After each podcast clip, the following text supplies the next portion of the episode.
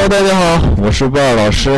今天呢，我们来这个这个这个宝山，来到了宝山，熟悉的朋友就知道了。来看南红，这个云南宝山呢，呃，自古就产南红。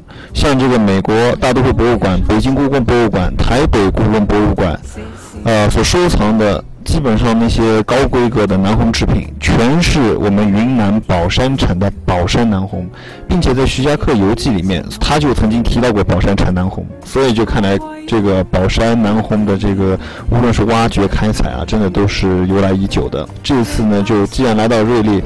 呃，那就也刚好带着大家就到了宝山，也来看看南红吧。今天我们先去村民，先去朋友家里去看看，因为现在说句实在话，宝山料呃已经是禁止这种大规模的开采，很多时候这个市面上的都是很少量的，非常少，很难淘到好东西。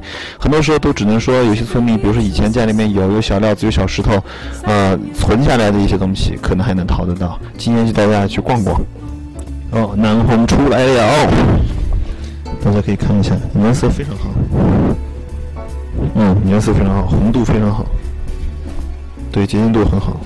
啊，对焦对一下，然后像这样子，嗯，这都是比较好的料子，真的，现在是在市面上是看不到这么好的石头了。如果不是，嗯，经营多年的大企业、大公司，一般是。呃，不会有这么多呃供货商，然后也找不到这样的好料子的。一般私人现在都是在市面上、市集上简单的买一买，这种好料子很难找到了，已经很难找到了。嗯，然后大家看一下，柿子红色调，颜色都非常不错的。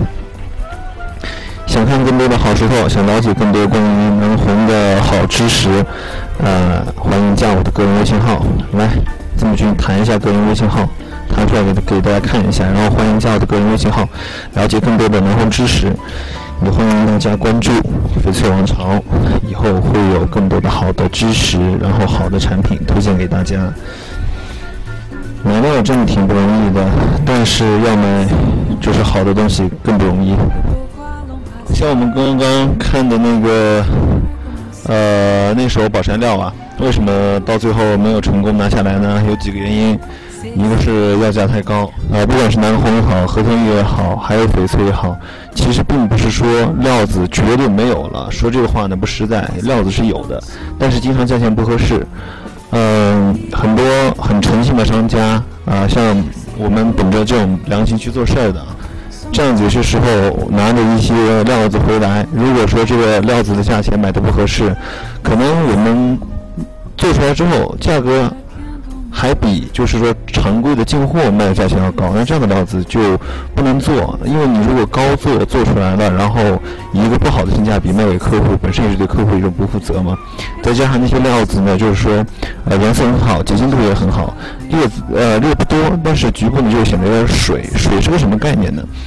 这个南红啊，特别有意思，它的透明的部分呢，很像那个，我经常这样子去形容，它透明的部分，玛瑙纯玛瑙的部分呢，呃，如同是水，然后那个致色矿物呢，就像面粉一样。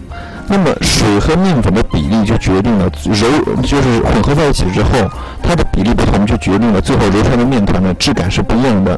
所以就是说，嗯，如何判断一块玛瑙？就是很多人就问我啊，到底是什么样的质感比较好？其实我就经常举这个比喻，然后就是说。你去理解一下水和面粉怎么样的一个比例最好，那么什么样质感的南红等量了吧，就也会有比较好的质感。这样这种认知理理和理解是比较感性的，大家可以去找一下感觉。不过说真的，宝山的风景真的很好，给大家看一下，风景真的很好啊。刚刚我们一路上来的时候，那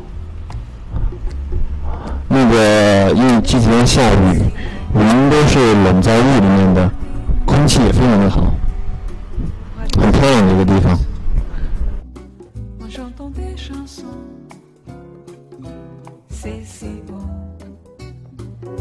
tiktok